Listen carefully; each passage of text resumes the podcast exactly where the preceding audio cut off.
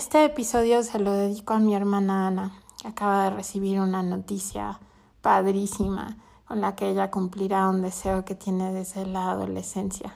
Felicidades, hermana.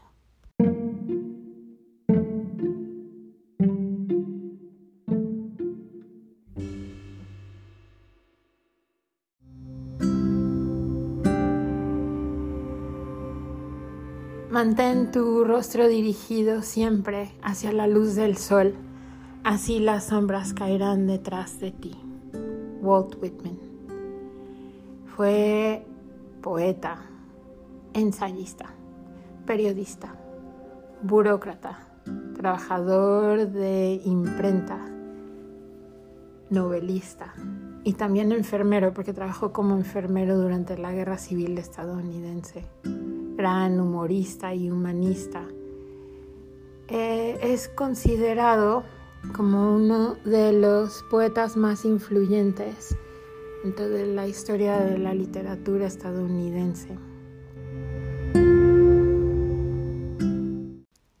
Creo que una hoja de hierba no es menos que el día de trabajo de las estrellas y que una hormiga es perfecta y un grano de arena y el huevo del régulo son igualmente perfectos y que la rana es una obra maestra digna de los señalados y que la zarzamora podría adornar los salones del paraíso y que la articulación más pequeña de mi mano avergüenza a las máquinas y que la vaca que pasta con su cabeza gacha supera todas las estatuas y que un ratón es milagro suficiente como para hacer dudar a seis millones de infieles.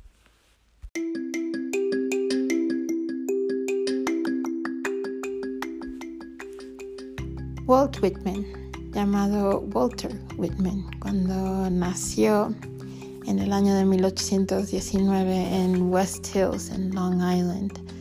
Sus padres se llamaban Luisa y Walter, así que para distinguirlo eh, le dijeron Walt desde que nació.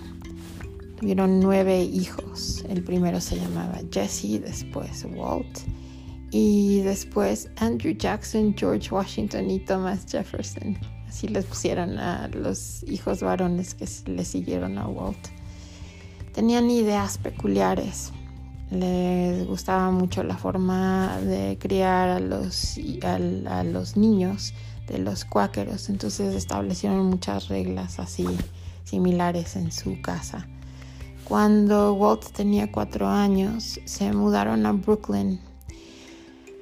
Su padre había hecho algunas malas inversiones y tuvieron que salir de su casa en Long Island. Y a los 11 años eh, ya la situación financiera de la familia era terrible y Walt tuvo que abandonar la escuela entró a trabajar en una imprenta donde no solo se publicaban libros, sino también un periódico que se llamaba The Patriot, el Patriota. Y creo que este hecho es muy significativo porque poco tiempo después él empezó a escribir y a tener aspiraciones de dedicarse al periodismo también.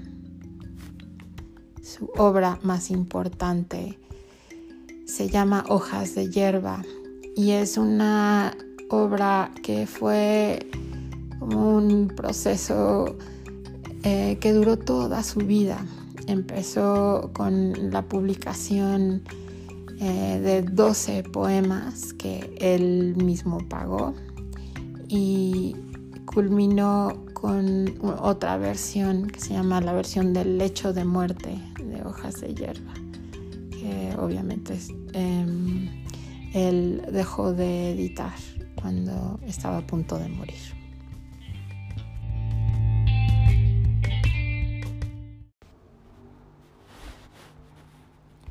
I sing the body electric, the armies of those I love engirth me, and I engirth them. They will not let me off until I go with them, respond to them, and discorrupt them, and charge them full with the charge of the soul. Was it doubted that those who corrupt their own bodies conceal themselves, and if those who defile the living are as bad as those who defile the dead, and if the body does not do fully as much as the soul, and if the body were not the soul, what is the soul? En este poema, I Sing the Body Electric, em, habla acerca de algo que la gente no toma en cuenta, no, no lo piensan de inmediato porque no es evidente. Habla de la esclavitud. Walt Whitman era abolicionista y estuvo siempre del lado del norte en la guerra eh, de secesión, la guerra civil de Estados Unidos. Em, esto se supo después, se supo mucho después, porque en un primer momento, además de considerarse un poema erótico, porque habla acerca de los cuerpos, del significado de la unión de los cuerpos, también habla del espíritu humano y de cómo eh, se unen dos espíritus. También habla o habla como con mayor claridad acerca de qué es el ser humano y si es solo algo que está compuesto por partes, no habla, hace como un listado de las partes del cuerpo. Este poema también em, fue utilizado, o por lo menos el título, fue utilizado por Ray Bradbury para un cuento que salió en 1969, que así se llama I Sing the Body Electric, y para un episodio del programa de Twilight Zone, que salió también en el 69 o 70. Em, luego, bueno, después hablaré de la canción que inspiró mucho a, muchos para conocer a Walt Whitman. Y hace poco Lana del Rey sacó una canción que simplemente se llama Body Electric. Todo eso, un simple poema.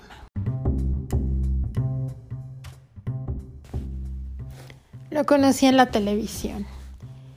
Cuando éramos niños, mis hermanos y yo veíamos un programa que se llamaba Fame eh, nos encantaba porque trataba acerca de la vida cotidiana de los estudiantes y los maestros en una escuela para las artes en Nueva York, en Manhattan. Eran alumnos em, que deseaban ser músicos, bailarines, cantantes y creo que uno que otro DJ, si no mal recuerdo. Era un programa favorito para todos, pero sobre todo para mi hermana, creo que la hacía soñar. En uno de los episodios, un personaje que se llamaba Doris canta una canción que se llama I Sing the Body Electric. Em, en el disco, en el LP, eh, eh, había una como una hoja donde aparecían todas las letras de las canciones y ahí me parece que había una mención de, basado en un poema de Walt Whitman. Resultó después que no solo era basado en ese poema de Walt Whitman, sino que era una especie de homenaje al poeta donde tomaban también fragmentos o versos de otros de sus poemas. La segunda vez fue cuando vi eh, la película de la Sociedad de los Poetas Muertos. Y el personaje del profesor de inglés, de literatura inglesa, em, que interpretado por Robin Williams, recita un poema, un poema que se convirtió en uno de mis favoritos entre favoritos y que voy a leer enseguida. Después los chicos que conforman la Sociedad de Poetas Muertos, el club secreto que ellos crean, también leen o recitan otro de sus poemas que, que después escucharemos. Pero por ahora, esta joya de Walt Whitman.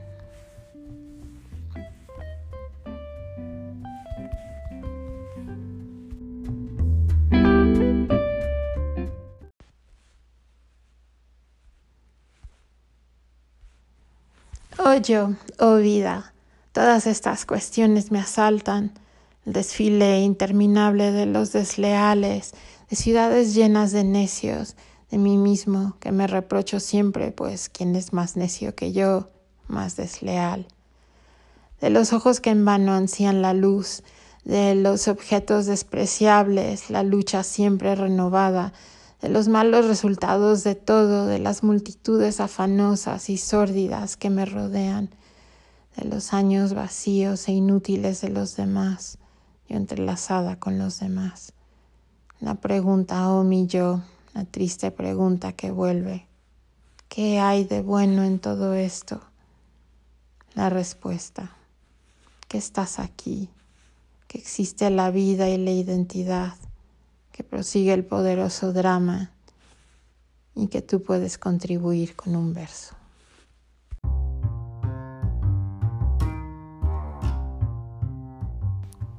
Entonces los primeros años de su vida, su infancia y su juventud, se ven dedicados a trabajar, a trabajar y a aprender fuera de la escuela, porque nunca volvió a recibir una educación formal dentro de una escuela, aunque él mismo se convirtió en profesor. Hubo un evento que impactó muchísimo su economía nuevamente. En el distrito de las imprentas en Nueva York hubo un fuego que devastó muchas de, de estas empresas y él tuvo que volver a casa de sus padres que ahora vivían en Long Island.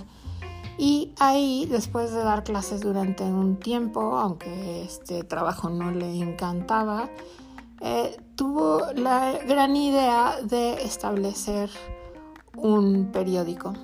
Y el periódico se llamaba The Long Islander y em, fue eh, el que funcionó como editor, el que publicaba, el que imprimía y el que distribuía eh, y hasta llegaba a casa, a domicilio, los periódicos. Después de 10 meses vendió el periódico. Y no se sabe si existan aún copias de, este periódico de Long Islander.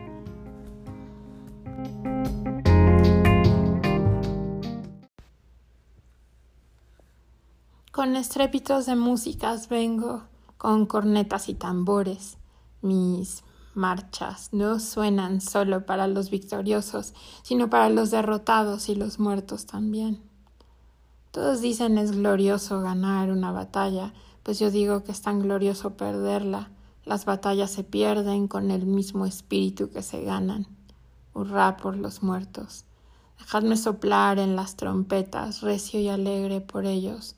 Hurrá por los que cayeron, por los barcos que se hundieron a la mar, y por los que perecieron ahogados, Hurrá por los generales que perdieron el combate y por todos los héroes vencidos. Los infinitos héroes desconocidos valen tanto como los héroes más grandes de la historia.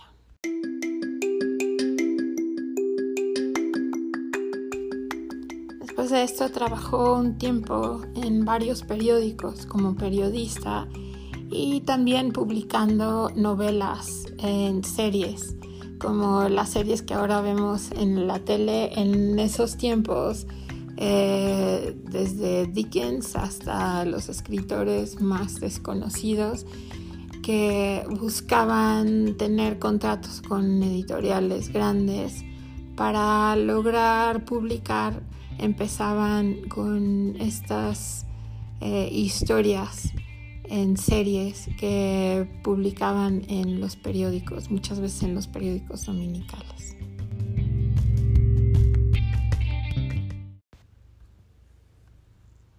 Oh, Captain, my Captain, our fearful trip is done. The ship has weathered every rock. The price we sought is won. The port is near, the bells I hear, the people all exulting, while follow eyes the steady keel, the vessel grim and daring. But oh, heart, heart, heart, oh, the bleeding drops of red, where on the deck my captain lies, fallen cold and dead.